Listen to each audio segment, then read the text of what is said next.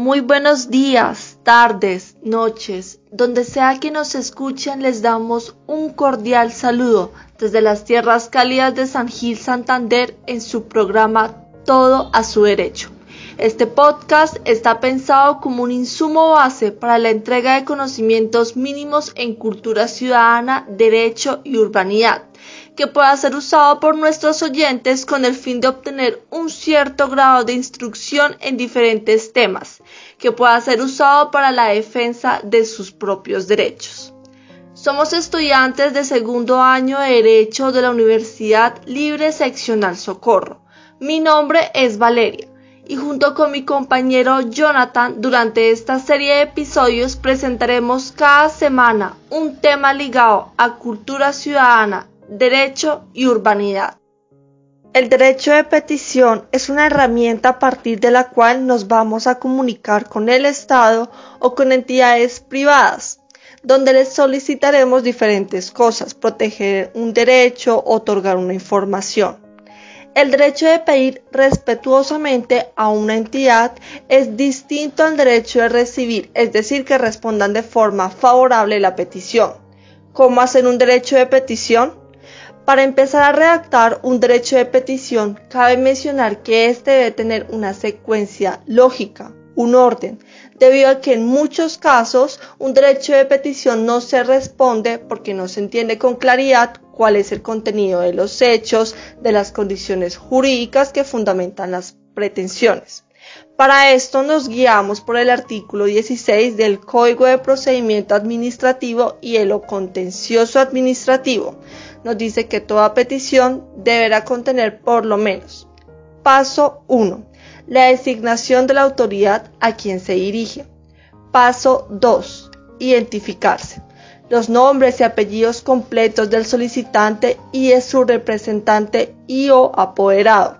Si es el caso con indicación de su documento de identidad y de la dirección donde recibirá correspondencia el peticionario puede agregar el número de fax o la dirección electrónica. Si el peticionario es una persona privada que deba estar inscrita en el registro mercantil, estará obligada a indicar cuál es su dirección electrónica. Es muy importante que nos identifiquemos para que el lector del derecho de petición sepa de quién proviene la petición. Paso 3. Objeto de petición, los hechos. La primera recomendación de los hechos es que debe individualizar, es decir, que cada acontecimiento es un hecho y además para tener más orden y le sea más fácil al lector entender los fundamentos fácticos. En la petición se debe enumerar los hechos, con eso se puede lograr que respondan el derecho de petición de una forma más coherente e incluso de forma favorable.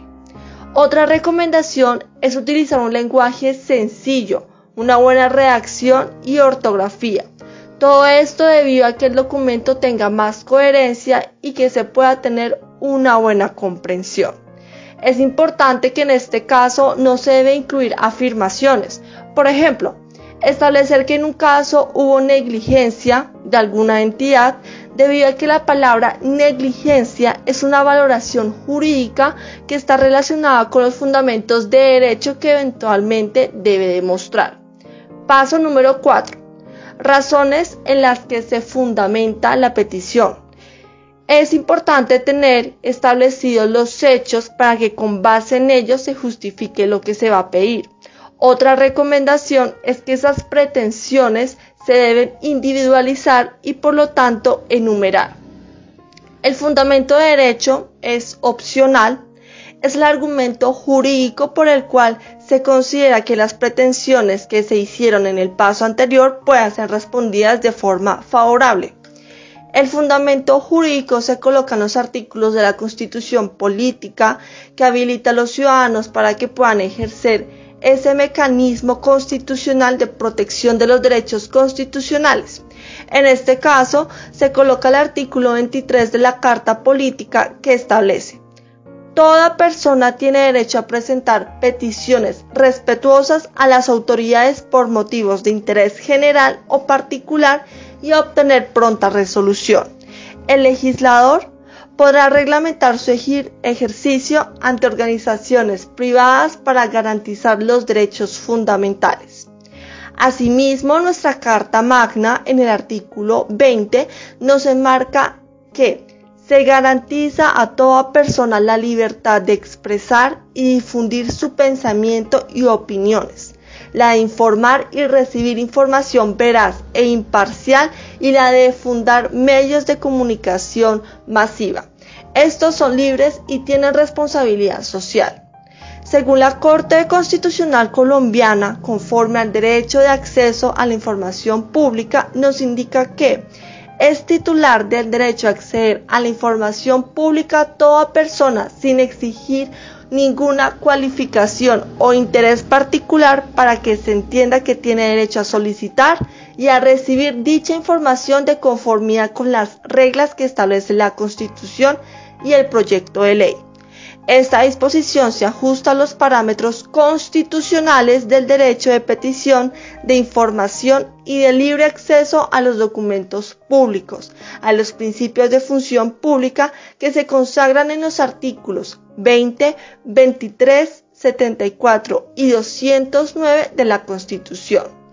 Esto, la Corte Constitucional se pronuncia en la sentencia C-274 de 2013 de conformidad con el acceso a la información pública nacional que regula el ejercicio del derecho fundamental a la información, el decreto 103 de 2015, por el cual se reglamenta parcialmente la ley 1712 de 2004, se dictan otras disposiciones. Indica que que la ley 1712-2014, Ley de Transparencia y de Acceso a la Información Pública Nacional, tiene por objeto regular el derecho a acceso a la información pública, los procedimientos para el ejercicio y la garantía del derecho y las excepciones a la publicidad de información. Y constituyen el marco general de la protección del ejercicio del derecho de acceso a la información pública en Colombia. Además, la ley 1755 del 2015, con fundamento en el derecho a petición, los ciudadanos pueden presentar peticiones a las autoridades para que se les suministre información sobre situaciones de interés general o particular. Nos dice textualmente que por medio de la cual regula el derecho fundamental de petición y se sustituye el título del Código de Procedimiento Administrativo y de lo contencioso administrativo. En el paso quinto, la relación de los documentos que se debe presentar para iniciar el trámite, o sea, las pruebas, eh, todas las afirmaciones que se hagan en el derecho a petición deben estar respaldadas por las pruebas.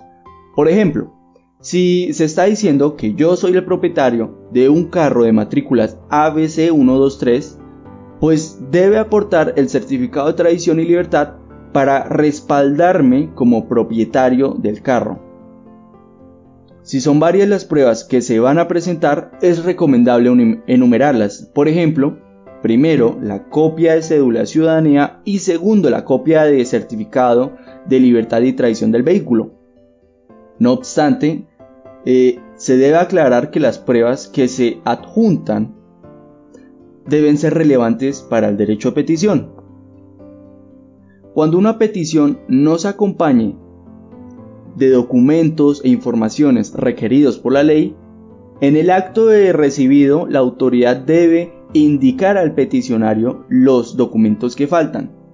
Y si éste insiste en que se radique, así se deberá dejar eh, una constancia de los requisitos o documentos faltantes. En las notificaciones se debe colocar todos los datos de contacto como el lugar de residencia, el correo electrónico, número de celular, entre otros. Además, se puede tener la ventaja que si el lector del derecho de petición le surge alguna duda, puede comunicarse con usted. El paso 6 eh, consta de la firma del peticionario. La firma le da validez al derecho de petición. Eh, a modo de conclusión, eh, unas consideraciones finales. debemos tener en cuenta que el ejercicio de derecho a petición es gratuito y puede realizarse sin necesidad de representación a través de un abogado o de persona mayor cuando se trate de menores en relación a entidades dedicadas a su protección o formación. En caso de no obtener respuesta en el plazo establecido, las pretensiones se entienden satisfechas. En ningún caso el derecho de petición puede ser rechazado por motivos de fundamentación inadecuada o incompleta. Además, toda persona tiene derecho a presentar peticiones respetuosas a las autoridades por motivos de interés general o particular. O también para obtener una pronta resolución completa y de fondo sobre la misma. Toda petición deberá resolverse dentro de los 15 días siguientes a su recepción. Ninguna autoridad podrá negarse a la recepción y radicación de las solicitudes y peticiones respetuosas. Y con esto concluimos esta sesión. Si te pareció interesante este podcast, no dudes en compartirlo. Puede que a otros también les guste. Te invitamos a suscribirte en nuestro Instagram arroba todo a su derecho, donde estarás informado sobre temas de cultura ciudadana, derecho y urbanidad. Muchas gracias por escucharnos.